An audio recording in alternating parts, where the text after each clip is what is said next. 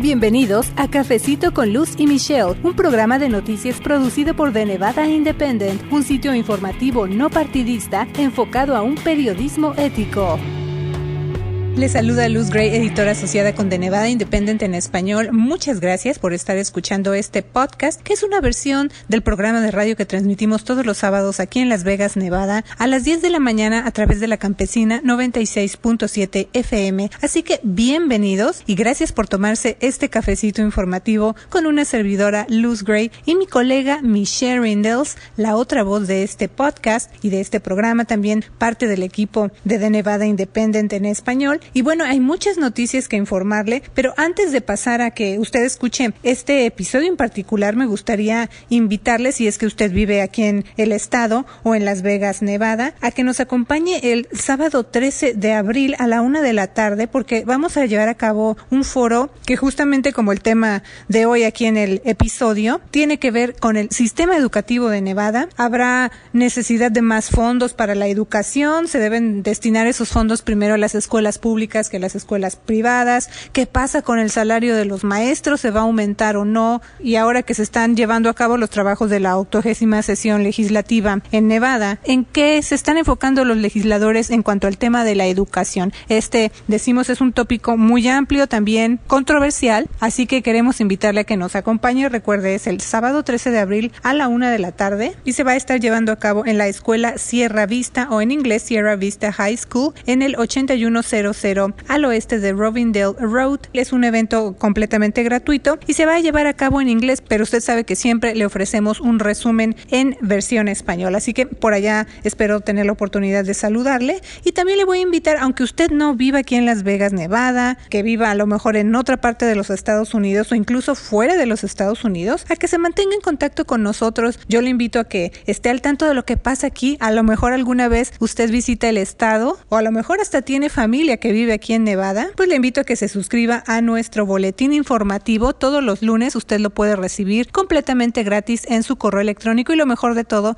es que es un resumen de noticias en español y este boletín se llama ¿Qué pasó en la semana? Así que le invito a que visite The Nevada Independent en español o también nos siga en nuestras redes sociales para que usted allí siga el enlace que lo va a llevar a cómo suscribirse. Pero bueno, en este episodio 49 de Cafecito con Luz y Michelle tuve la oportunidad de conversar con Valeria Gur. Ella es directora de la Coalición por la Opción Escolar de Nevada y conversamos acerca de la llamada beca de la oportunidad. ¿Qué es? ¿Cuál es la perspectiva que tiene esta coalición acerca de esta beca en particular? Y también del tema de la opción escolar. Es la primera parte, así que eh, estamos ya preparando un episodio futuro de Cafecito con Lucy Michelle para conocer pues la contraparte, digamos, o la perspectiva de quienes no apoyan a la beca de la oportunidad, para que usted tenga el balance informativo y conozca estos dos puntos de vista. Así que muchas gracias por estar escuchando Cafecito con Lucy Michelle. Si usted va manejando, si a lo mejor ahorita está preparando los alimentos en casa, donde quiera que usted nos esté escuchando, muchas gracias. Y también recuerde usted, como parte de Cafecito con Lucy y Michelle, le estamos informando completamente en español acerca de algunas de las noticias más destacadas que suceden en la legislatura estatal, donde se encuentra mi colega Michelle Rindels reportando lo que pasa en la semana o lo más destacado de esta sesión legislativa. Y bueno, en este episodio conversé con ella acerca de dos temas que trascendieron particularmente. El primero de ellos, la renuncia de un asambleísta demócrata en medio de alegaciones de acoso sexual y también ambas le reportamos y usted puede leer esta nota ya en The Nevada Independent en español acerca de una propuesta de ley que busca prohibir que hoteles compartan información privada de sus huéspedes con autoridades migratorias sin que éstas cuenten con una orden de registro. Así que, sin más, le invito a disfrutar este cafecito informativo con Luz y Michelle. Muchas gracias por escucharnos quiero agradecer por estar aquí tomándose este cafecito informativo con nosotros, especialmente porque a principios de mes usted anduvo muy ocupada por allá, precisamente en la capital del estado, en Carson City. Eh, de eso informamos también, amigos. Y bueno, de eso le voy a preguntar eh, más adelante, pero como dicen, primero lo primero, ¿verdad? Así que bienvenida al programa. Muchísimas gracias, estoy muy orgullosa de estar aquí. La verdad es que soy una fiel fan de todo el trabajo que están haciendo y de su, esfuerzo por informar a la comunidad latina. De, de, antemano les agradezco todo el trabajo y esfuerzo que ustedes también hacen. Apreciamos mucho sus comentarios, Valeria. Y bueno, vamos ahora sí que entrar en detalle porque yo no quiero que el tiempo nos gane y que se quede por allí información sin que nosotros la podamos compartir. Eh, pues, ¿qué le parece si me describe o nos ayuda a entender un poco más acerca de lo que es la beca de la oportunidad. Tiene un nombre muy positivo, ¿verdad? Pero ¿en qué consiste? La, qué es? la beca de la oportunidad es una atender a una escuela privada. También se puede utilizar si necesitas pagar para transporte en escuelas charters y también se puede utilizar si quieres estudiar en línea. Eh, cuando estás atendiendo o quieres tomar una clase fuera del lugar, en otro estado, cuando estás atendiendo una escuela pública. La mayoría, eh, lo que más se ha utilizado en este minuto es eh, para ir a escuelas privadas. Hay alrededor de 2.300 niños, 2.308 niños que en este minuto están yendo a una escuela de su opción escolar. Eh, la beca lo único que pide como, como para calificar, para poder postular a la beca, es el nivel de ingreso de una familia. Entonces no puede pasar el 300% de lo que es la línea de la pobreza. ¿Cómo te lo explico? Una, una, familia de cuatro que no gane más de 75 mil dólares eh, pudiese participar. Ahora lo que sabemos es que la mayoría de las familias que están participando están abajo del de, 165% de, de, la pobreza. Entonces, eh, es más, un 94% de los estudiantes están por debajo del 250% del nivel de la pobreza y eso te lo describo, eh, esos 60 mil, 62 mil dólares para una familia de cuatro. Estamos realmente hablando de niños de bajos recursos que están pudiendo acceder a una opción escolar que tal vez no es la misma que hubiesen podido acceder eh, sin la ayuda de esta beca. Y es en el caso particular, como usted menciona, de una familia que tiene cuatro niños, que de por sí ya tener un, niño, pues desde luego ya causa eh, movimientos en la economía de la familia, ¿no? Sí, y 75% de los estudiantes que están participando alrededor en este programa califican para lo que se llama cupones de, almuerzo reducido. Entonces, eh, realmente estamos hablando que la gente que está, los niños que están participando, los estudiantes que están participando son niños que realmente son de bajos recursos y el programa ya está haciendo eso. Eh, otro, otra estadística importante que la mayoría de los estudiantes participando en el programa son latinos. 28%, 28% se nombraron a sí mismos ser latinos y un 27% eh, dijeron ser eh, razas mezcladas, mixed race. Seguido por Caucasian y African American. Que entonces, son eh, anglosajones, perdón, y anglosajones, así es. Y, entonces un 70% de los niños participando son grupos minoritarios. y, por ejemplo, mi hijo, yo, yo soy latina, mi, mi, marido es americano, mi hijo es un mixed race. Entonces, en, en muchos de estos casos estamos viendo que la, la comunidad de color de bajos recursos son las que están accediendo, pudiendo utilizar este programa. El programa ha sido muy exitoso, sabemos que muchas familias y mamás están muy agradecidas de recibir esta oportunidad. Sí, de hecho, eh, eh, vamos a entrar en detalles con eso porque al principio del programa comentábamos que usted anduvo por allá, bueno, junto con otros padres de familia, algunos estudiantes también, otras organizaciones en la legislatura estatal. Eso fue más o menos a principio de, este mes. Y precisamente dentro de, ese pues movimiento, esa presencia que ustedes tuvieron en la legislatura, compartieron eh, dos, dos madres de familia, pues sus, digamos, sus testimonios de cómo les ha beneficiado esta beca de la oportunidad y más. Pero eh, platíquenos un poco más de qué razones les motivaron a ustedes a hablar con los legisladores. Ahora sí que viajar desde Las Vegas hasta Carson City, no sé si se fueron este, en el autobús o digamos en, en auto, ¿no? Eh, Porque es un viaje largo. Es un viaje largo, sí. Eh, familias de familias de Las Vegas fueron desde acá y, ¿Cómo cuántas, perdón? De familias de aquí fuimos alrededor de 20 familias de Las Vegas eh, y, también estudiantes, niños pequeños y también administradores de escuelas. Fueron con ellos, viajamos todos juntos. La verdad fue un sacrificio enorme, nos dividimos entre, entre muchas organizaciones el costo. Eh, yo no quería, yo soy muy consciente, yo soy mamá también, entonces soy muy consciente del tiempo de una familia que me entrega. Y, y sabiendo que es mamá, pedirles que viajen por, por ocho horas en un autobús es muchísimo tiempo y muy sacrificado con niños. Entonces logramos hacer eso, pero por otra parte, familias del norte, de, del norte me refiero a Reno, a Carson, norte del estado. hay muchas familias también allá que están recibiendo la beca de la oportunidad. Mm. Entonces fueron esas las familias que estuvieron en representación, representando a cientos de familias del sur. Nosotros fuimos para allá porque dijimos, bueno, si no nos ven, eh, podemos hacer un, podemos aquí tener una manifestación muy muy grande y muchísimas familias y escuelas enteras vendrían a eso. Somos cientos y cientos de familias. Si piensas hay más de 90 escuelas participando en el programa y pudiésemos todos hacer un rally, pero si no estamos ahí, no hablamos con nuestros legisladores, ellos necesitan saber nuestra historia y muchas veces nuestra historia no ha sido transmitida correctamente. Y esa justamente es la pregunta que le hacía. ¿Cuáles son las, las razones que les motivaron a hablar con los legisladores? O sea, ¿qué, es lo que ustedes están pidiendo? Y quiero recordarle a usted que estamos hablando específicamente de la beca de la oportunidad, que en inglés se llama Opportunity Scholarship. También es bueno decirle a usted los nombres en inglés de las cosas, ¿verdad? Para que vayamos entendiendo. Pero, ¿cuáles eh, son las peticiones que ustedes hicieron? Eh, en el, en el, la legislatura pasada, en el 2017, se alocó 20 millones de dólares al programa. Y, fue solamente una sola vez. Eso fue porque en ese, en ese minuto habían dos programas que la, beca de la oportunidad nunca había sido un problema, nadie nunca la había atacado. Siempre ha sido un programa que por general ha tenido apoyo demócrata. Eh, la ISA era un programa en que entre republicanos y y, demócratas. No, perdón que le interrumpa, son las cuentas de ahorro para la educación. Así Esas, como le decimos en España. Eh, no, no necesariamente había acuerdo. Entonces, eh, lo que el compromiso fue entregarle a la beca de la oportunidad 20 millones de dólares, pero fue solamente una vez. Y lo, que, y lo que significa con eso, lo que, lo que implica es que el programa creció. Después de esos 20 millones que se le entregó el año pasado, pasamos de que teníamos 26 millones de dólares a 6.6 millones de dólares. Y y el, el, promedio de una beca es alrededor de 5 mil dólares. Y lo que yo estoy viendo, que 5 mil dólares, disculpa, me voy a leer esto aquí porque quiero darte un número correcto, es alrededor de, de, de 1.347 becas y te estoy diciendo que tenemos 2.300 becas. Entonces lo que sucedería, lo que yo no quiero que suceda, es que a esos niños se les entrega un programa, se les da una opción escolar diferente y que dos años más tarde les dices que se las vas a quitar porque no hay más fondos.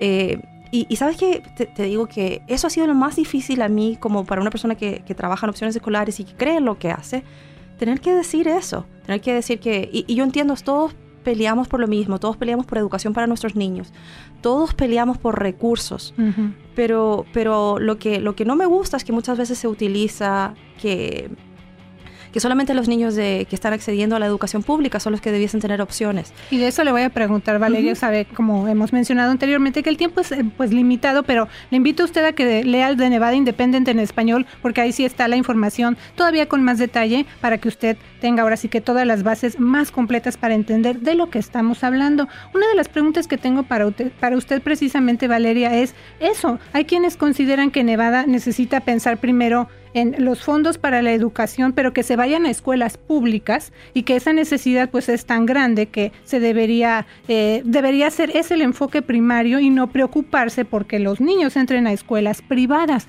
¿Qué usted puede decir al respecto? Mira, eh, creo que todos estamos de acuerdo que la educación en Nevada no está funcionando en este minuto. Podemos partir por ahí.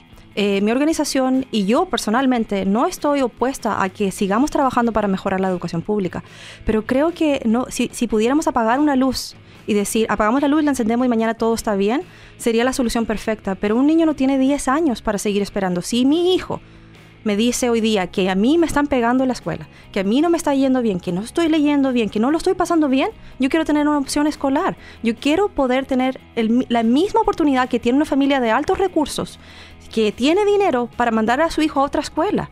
Y lamentablemente, las, solo únicos que tienen opciones escolares en este minuto es la gente con dinero.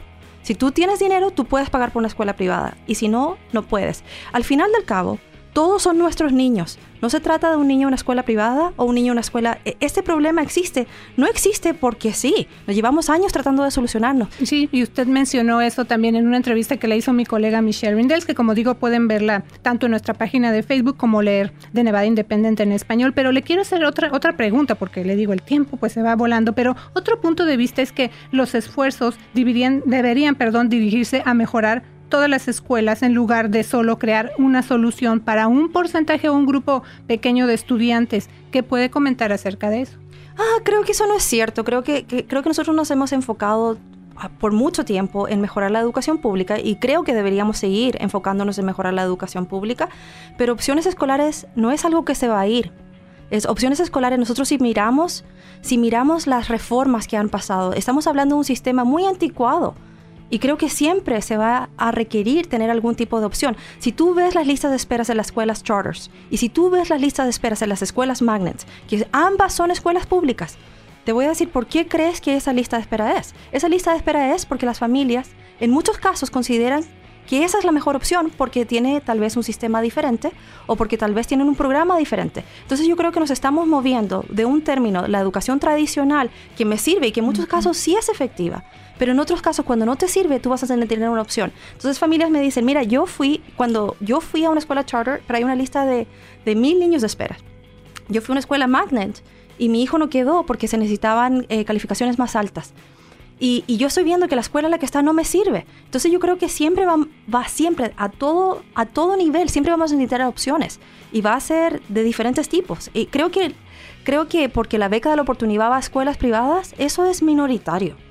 Eh, creo que eso no es el punto importante que rescatar. El punto importante de rescatar es que todos vamos a necesitar opciones de algún tipo. En la vida podemos cambiar, eh, podemos elegir qué tipo de ropa utilizamos, pero cuando se trata de educación, solamente dependiendo del área de código postal, es la educación que te toca. Y si el área de código postal no es la mejor, y no lo arreglamos, ahora ya ese niño se queda sometido ahí por años. La población, y hablábamos antes de iniciar el programa, ha crecido muchísimo, en las necesidades desde luego también, y se ha hablado, otra conversación importante es eh, eso, la necesidad de modernizar el sistema educativo. Pero otra pregunta, Valeria, la coalición, y ya nos queda un minuto nada más, ¿la coalición está apoyando otros esfuerzos para aumentar fondos para la educación en Nevada? Eh, yo apoyo y mi, organización, nosotros lógicamente apoyamos que, que hayan fondos para, para, todos los niños. Lógicamente, cuando tú miras también... Eh, otras iniciativas, yo estoy de acuerdo en que, los niños con English Language Learners o los niños que están aprendiendo inglés como segunda lengua necesitan más recursos y que los niños eh, con discapacidades es más. Nosotros incluimos en nuestra, eh, la, senadora Heidi Garson incluyó en su propuesta a los niños con discapacidades para que también accedan a la beca de la oportunidad. Y nosotros sabemos que son áreas que se necesitan muchos esfuerzos, pero lo que yo quiero ver de, nuestras personas trayendo propuestas es que expliquen cómo esa propuesta realmente va a ayudar, porque traer, traer fondos eh, es algo que hemos hecho ya y yo quiero saber específicamente qué tipos de programa vas a poner para ayudar a esos niños que lo necesitan más. Va a seguir esa conversación entonces por parte de la coalición y pues todas las, personas que están a favor de esta beca. Amigos, pues el tiempo vuela, pero antes de pasar al siguiente segmento y agradecer a nuestra invitada hoy aquí en el programa, le comento que estamos coordinando ya una futura entrevista con la Asociación para la Educación del Estado de Nevada o en inglés Nevada State Education Association para conocer sus prioridades en esta sesión legislativa, por qué no están de acuerdo con la beca de la oportunidad y otros temas relacionados con el sistema educativo del Estado de Plata. Muchas gracias una vez más a mi invitada, a nuestra invitada Valeria Gur, o Gur, directora de la Coalición por la Opción Escolar de Nevada, por haber venido a tomarse este cafecito informativo con Lucy Michelle. Muchísimas gracias. Gracias por continuar con nosotros en Cafecito, con Luz y Michelle.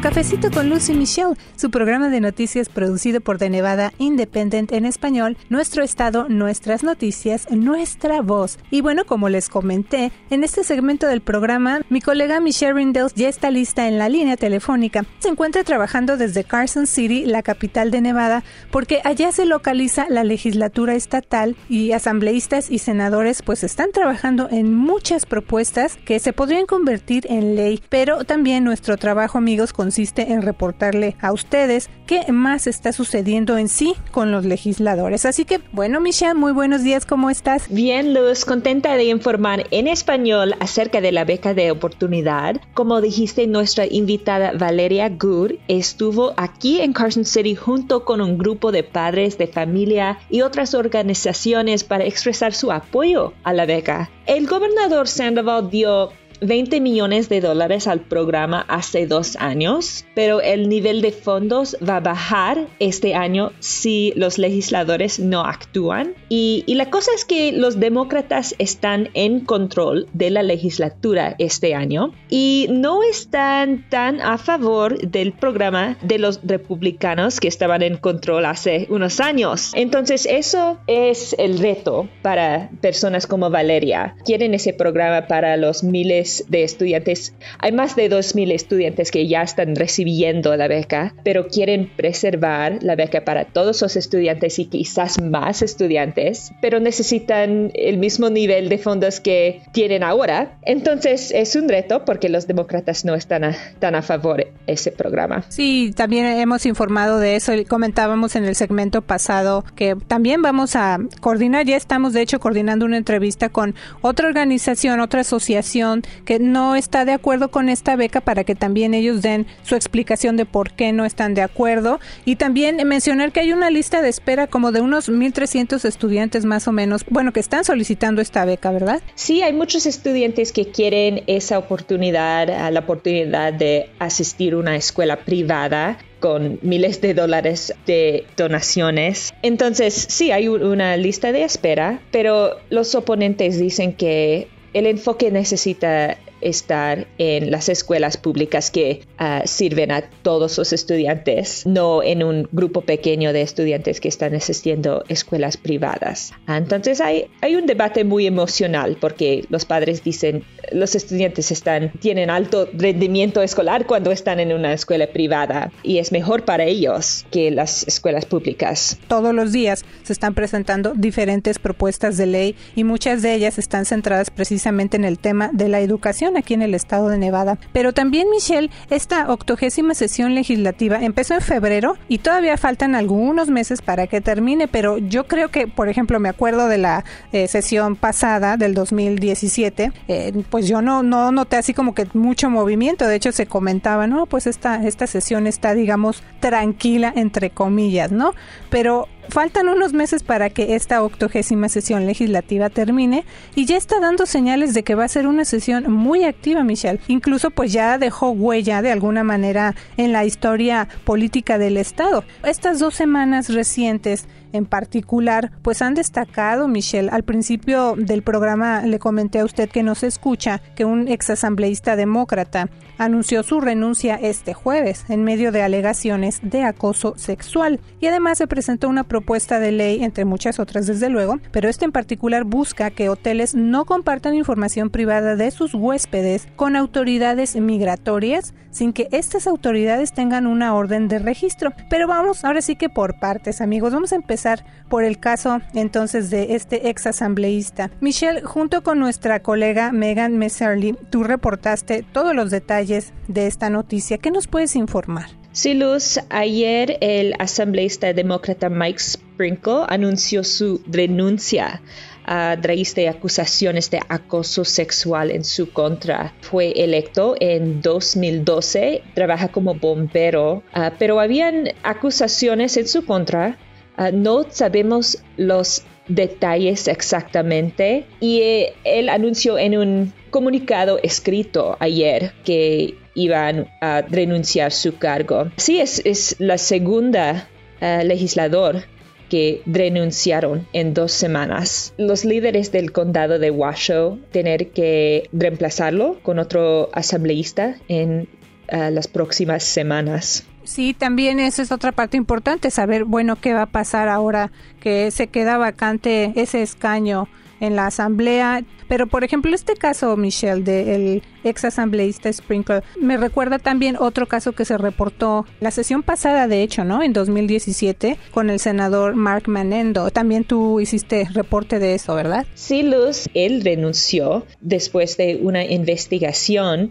acerca de su conducta, porque habían muchas acusaciones a través de los años, porque él, él había servido desde las noventas entonces 20 años o más en la legislatura, pero habían quejas en el pasado, pero nadie reportó formalmente lo que pasó hasta el 2017. Y después de eso y también el movimiento de Me Too contra el acoso sexual, muchas personas tienen más coraje reportar lo que pasó. Entonces estamos viendo varias personas que están enfrentando las consecuencias de acciones que, que, pasó en años pasados, cuando ese movimiento no estaba tan fuerte. Sí, Michelle, efectivamente. Y es bueno hacer esta referencia para que las personas que están ahorita escuchando Cafecito con Luz y Michelle a lo mejor no sabían de estos antecedentes que ya se han registrado allá en la legislatura estatal, en particular con este tema de acusaciones o alegaciones de acoso sexual. Y bueno, eh, en el caso de este ex asambleísta que estamos reportando que este jueves anunció su renuncia precisamente en medio de alegaciones de acoso sexual, él no respondió a solicitudes de comentarios por parte de ustedes que estaban pues pidiendo más detalles, ahora sí que escuchar de su propia voz, ¿verdad? Pero señaló en un comunicado, y lo voy a citar, dijo él, asumo toda la responsabilidad por mis acciones y continuaré buscando terapia. Ah, eso fue lo que él dijo y también pues le pidió perdón a su familia y a otras personas. Pero bueno, como mencionamos, también vamos a dar eh, más detalles, Michelle, de lo que pase con su escaño, porque desde luego pues se queda vacante, es un puesto importante ocupado por un demócrata y bueno, hay mucho movimiento, por eso decimos esta sesión se está ya destacando por ese tipo de actividades, así que usted siga con nosotros. Pero también otro caso, precisamente hablando de estos movimientos que se están dando, fue el de Kelvin Atkinson, Michelle. ¿Qué fue lo que pasó con él? Porque estamos hablando de que son cambios pues en un periodo más o menos de unas dos semanas, ¿no? Sí, Luz. Kelvin Atkinson fue un senador y el líder del Senado. Se declaró culpable este, esta semana porque fue acusado de usar sus fondos de campaña para propósitos personales. Entonces, hay, hay leyes que dicen si alguien dona su campaña política, solo puede usarlo para actividades de la campaña, de actividades políticas. Pero él estaba usándolo para ah, pagar por su, ah, su carro. Es un Jaguar, es un vehículo muy lujoso. Y también para, para mantener su negocio, se llama Urban Lounge, es un bar en el centro de Las Vegas. Entonces estaba usándolo para sus gastos personales y eso es ilegal. Los investigadores dicen que hay una mitad de un millón de dólares que eh, es diferente entre sus reportes y sus uh, cuentas bancarios, pero pueden decir que él malgastó 500 mil dólares. Es un acuerdo de culpabilidad que se alcanzó con este ex senador que se indica que desvió cerca de medio millón de dólares, medio millón de dólares de su cuenta de fondos de campaña y unos 75 mil para ayudar a abrir un bar en el centro de Las Vegas, como tú ya lo mencionaste. Entonces, este es el, cargo que se presentó y de hecho también se reportó ya esta misma semana, o sea, pasaron muy poquitos días, ya las autoridades federales tomaron cartas en el asunto, porque este es un delito federal. Sí, Luz, y están recomendando 33 meses del cárcel y también multas para pagar otra vez todo lo que estaba usando para cosas personales. Va a haber una hearing en el corte en el mes de, de julio, una audiencia y van a ver cuánto tiempo él va a gastar en el cárcel. Vamos a continuar informando también de esta noticia, así que siga pendiente con nosotros. Pero antes de que el tiempo nos gane, Michelle, también se dio esta semana una audiencia, se presentaron dos legisladores demócratas ante un comité ahí en la legislatura para hablar de una propuesta de ley que tiene que ver con cuidar, digamos, que las autoridades federales de inmigración no reciban datos privados de huéspedes de hoteles sin que ellos tengan un registro, por ejemplo, de una orden de cateo o algún registro formal, porque se han dado casos eh, anteriormente en otras partes de los Estados Unidos con Motel Six que ellos estuvieron proveyendo una lista con datos, por ejemplo, con las placas de los autos, los nombres muy detalladas de listas de huéspedes, datos privados de ellos y se los estuvieron presentando o proveyendo a las autoridades de inmigración sin que estas autoridades tuvieran esos registros formales para pues buscar a estas personas indocumentadas. Entonces, esto resultó en arrestos y deportaciones, en demandas, en fin, entonces fue un caso que llamó la atención nacional y por eso es que legisladores aquí de Nevada están tomando en cuenta ese caso para que no ocurra lo mismo aquí en el estado de Nevada, Michelle. Sí, uh, los legisladores Edgar Flores y, y Bo Dennis, ellos dijeron que no hay evidencia que ese acto está pasando en Nevada, uh, en donde empleados de moteles están dando a los agentes migratorios um, los datos personales de huéspedes, pero quieren prevenir que se pase, porque la economía en Nevada es basada primariamente en turismo y los huéspedes deben confiar en las leyes y los procesos de los hoteles. Entonces dicen que es importante para la economía. Y también dicen que es importante porque los moteles necesitan respetar la privacidad de sus huéspedes y no deben dar esta información muy privada a la policía solamente sin causa, sin buen razón. Si hay un proceso para que la policía puede solicitar esta información, si hay una razón, si hay, una investigación activa importante, pero no deben dar esta información sin estas razones. Entonces, los legisladores están proponiendo esa ley para prohibir que los moteles dan esta información a la policía o a cualquier persona uh, para cualquier razón. Y le vamos a invitar a que usted lea todos los detalles, ahora sí que con más precisión y más calmita, de Nevada Independent en español. Nosotros publicamos ayer los detalles de esta nota. Pues vamos a, a, darle seguimiento a qué va a pasar con esta propuesta de ley, porque apenas está, digamos, en pañales, como se dice comúnmente, Michelle. Se presentó ante este comité, pero también, desde luego, hubo la parte que no está muy a favor de la propuesta. Eh, señalaron que el lenguaje hasta ahorita como se presenta pues es ambiguo, se puede malinterpretar en el sentido de que tal vez las autoridades migratorias no estarían entonces con la libertad, digamos, legal de cumplir con su deber. Así que recomendaron a los legisladores que se ponga atención en ese lenguaje y a final de cuentas, aunque no se ha llegado todavía a presentar ante el Pleno de la Asamblea o del Senado esta propuesta, lo importante es que se llegaron a, a este entendimiento de, bueno, sí vamos a seguir trabajando en esta propuesta para que ambas partes, tanto las autoridades como los legisladores puedan llegar a, a, un acuerdo para todavía mejorar más el lenguaje de esta propuesta, ¿no? Sí, Luz. Vamos a seguirle reportando también en español, que es lo más importante, todos los detalles de lo que ocurre ya en la legislatura estatal. Muchas gracias, Michelle, por tu reporte, así que nos conectamos la próxima semana. Muchas gracias, Luz. Gracias por escuchar Cafecito con Luz y Michelle. Yo soy su amiga Luz Gray, editora asociada. Y yo soy Michelle Rendells, reportera. De Nevada Independent en español, nuestro estado. Nuestras noticias, nuestra, nuestra voz. Gracias por habernos acompañado a una emisión más de Cafecito con Luz y Michelle, un programa de noticias producido por The Nevada Independent, un sitio informativo no partidista enfocado a un periodismo ético. The Nevada Independent en español, nuestro estado, nuestras noticias, nuestra, nuestra voz. voz.